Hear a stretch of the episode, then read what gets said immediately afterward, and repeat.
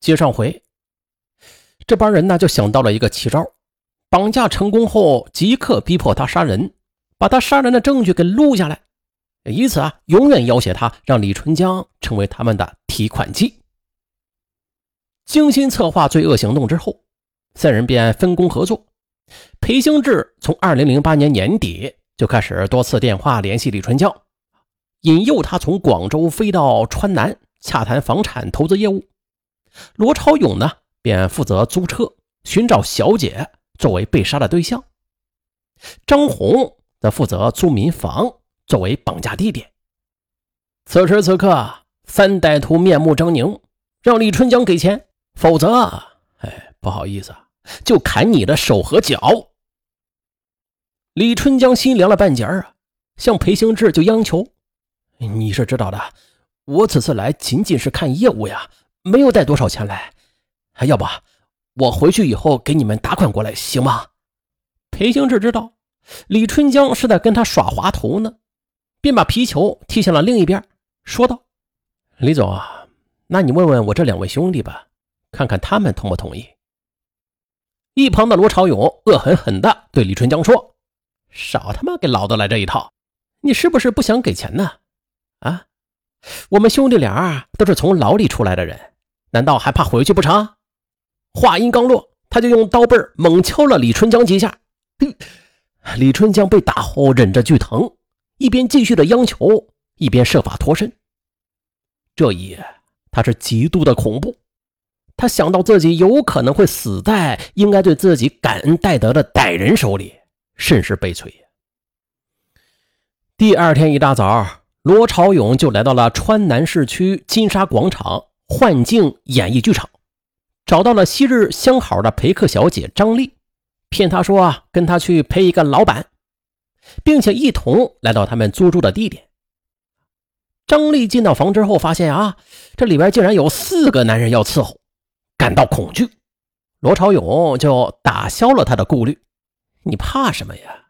完事之后我多给你钱不就是了？张丽见罗朝勇凶神恶煞的样子，被迫应允了。于是啊罗朝勇便拿出了事先已经灌入安眠药的春药，诱导张丽让他很快喝下。张丽渐渐的昏迷了。裴兴志等三人先后与小姐发生了性关系。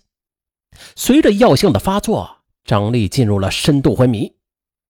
罗朝勇便趁机用胶布封住了他的嘴，接着裴兴志把事先准备好的绳子又扔给了李春江，并且和裴兴志一起摁住了张丽的四肢。来吧，这下看你的了，反正做也得做，不做也得做。如果你不勒死他，我们就把你给勒死。李春江的脸色由白变青，额头直冒冷汗。手也直打哆嗦，他好几次去拿绳子都没有捏住，他也想一死了之吧，但是他又想到自己的产业、家里的亲人和孩子，他还是忍了又忍。就这样，当李春江数次哆嗦着手拿上绳子又放下时，裴兴志开口了：“李总啊，你该不会是想我们把你给做了吧？”嗯。罗朝勇不耐烦地说：“不用跟他啰嗦，勒不勒他自己看着办。拖延时间久了，老子等不及了，就勒你。”就在裴兴志、罗朝勇的逼迫之下，李春江呜咽着，把绳子就套在了躺在床上张丽的脖子上，绕上一圈之后，他闭上了眼睛，慢慢的勒着张丽。他虽然是吃了安眠药，在昏睡当中吧。但是受到勒紧之后，他本能的就挣扎起来。可是李春江手中的绳子呢，却是越勒越紧。他渐渐的就停止了挣扎。张烈被勒杀的过程中，罗朝勇就用录像机拍摄了李春江杀人的全过程。张丽死后，裴兴志、罗朝勇对李春江说：“李总啊，你看呐，我们现在都是一条船上的人了。”你应该懂得如何做了吧？快想办法给我们哥几个打款吧，兄弟们还要吃饭呢。李春江知道自己犯下了滔天大罪，失魂落魄地说：“好吧，我尽快想办法。可是啊，他此刻满脑子里想的就是杀人、杀人犯这几个字儿。随后，罗朝勇、裴兴志、张红三个人开车将李春江送到了川南城区附近的半岛春天酒店二零八号房休息，由裴兴志在房间内守着李春江，继续让李春江想办法让亲友打钱过来。那边，罗朝勇和张红便驱车赶回杀人现场。在夜色的掩护之下，将张丽的尸体用棉被包裹，扛出房间，藏在了车的后备箱里。又连夜驱车来到云南省昭通市盐津县普洱镇龙台村新房社水麻高速公路，将张丽的尸体就弃于朴场湾大桥的下边。同时，在宾馆的裴兴志因为连日来的折腾啊，他很疲惫，眼皮子都在打架。李春江见状，便趁机说：“啊，想出门打电话筹钱呢，并称自己啊有把柄在他们手里，自己肯定不会跑的，啊，也一点都不敢逃。”裴兴志他也想到了李春江身背命案，他就是有天大的胆子也不敢逃啊，更不敢报案，于是就准许他出门打电话。就这样，李春江出来了，逃跑的机会难得呀！李春江打开房门，逃离了酒店。并且迅速的拨打了幺幺零，公安局民警呢，当即便赶赴酒店，将昏睡中的裴兴志给当场抓获。次日上午，罗朝勇与张红返回川南，还没到酒店时呢，他们就听闻到了说这半岛春天酒店发生了大事他们顿感不妙，即刻逃离了。可是两个月之后，罗朝勇与张红分别在咸阳和川南落网。六月四日，朴场湾大桥下发现一具高度腐烂的女尸，后经法医 DNA 比对，确认女尸是张丽本人。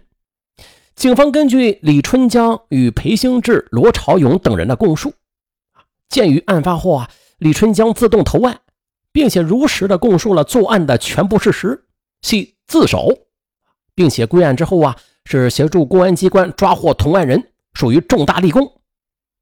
而此离奇的案中案，它是异常罕见而复杂的。于是，公安机关决定对李春江先行取保候审。李春江就这样，恍若做梦一般的，跌跌撞撞的回到了贵州毕节家中。万般悲情挥之不去，他痛不欲生，不由得他又回忆起在毕节打拼期间，他将家安在这个气候温和的城市。并且结婚生子，日子过得是安宁又幸福。本以为他的人生会一直这么顺利的走下去的，可谁知现在他竟然成了一个杀人犯。不过幸好啊，老婆还有已经成年的女儿陪着他度过了一个月的惊魂时光。他也是无数次梦见被自己亲手勒死的那位小姐，噩梦连连。每当在半夜里惊醒之后，他便起床，在卧室里徘徊着，想到自己堂堂七尺男儿啊，却被一介莽夫所绑架。面对暴徒的威逼，自己不仅没有保护好一个弱女子，反而亲手勒死了她，换取了自己苟且偷生。这样活着，简直是生不如死。再说，裴兴志和罗朝勇等人。他们落网之后，川南警方便迅速的将他们移送到检察院审查起诉。二零一零年四月十六日，经法院公开审理，以故意杀人罪依法判处裴兴志、罗朝勇死刑，判处张红死刑缓期两年执行。法院在审理案件过程中发现，这李春江虽然也是被害人吧，但是其却直接参与了杀害被害人张丽的犯罪活动。理当也应该受到法律的惩罚，于是便建议检察机关追究李春江的刑责。而随着裴兴志等人接受审判，李春江被迫杀人的事实也浮出了水面。他如坐针毡，惶惶不可终日。不行，我要逃，我要逃离这里。我是冤枉的，我一定要逃出去。欲知后事如何，咱们下集再说。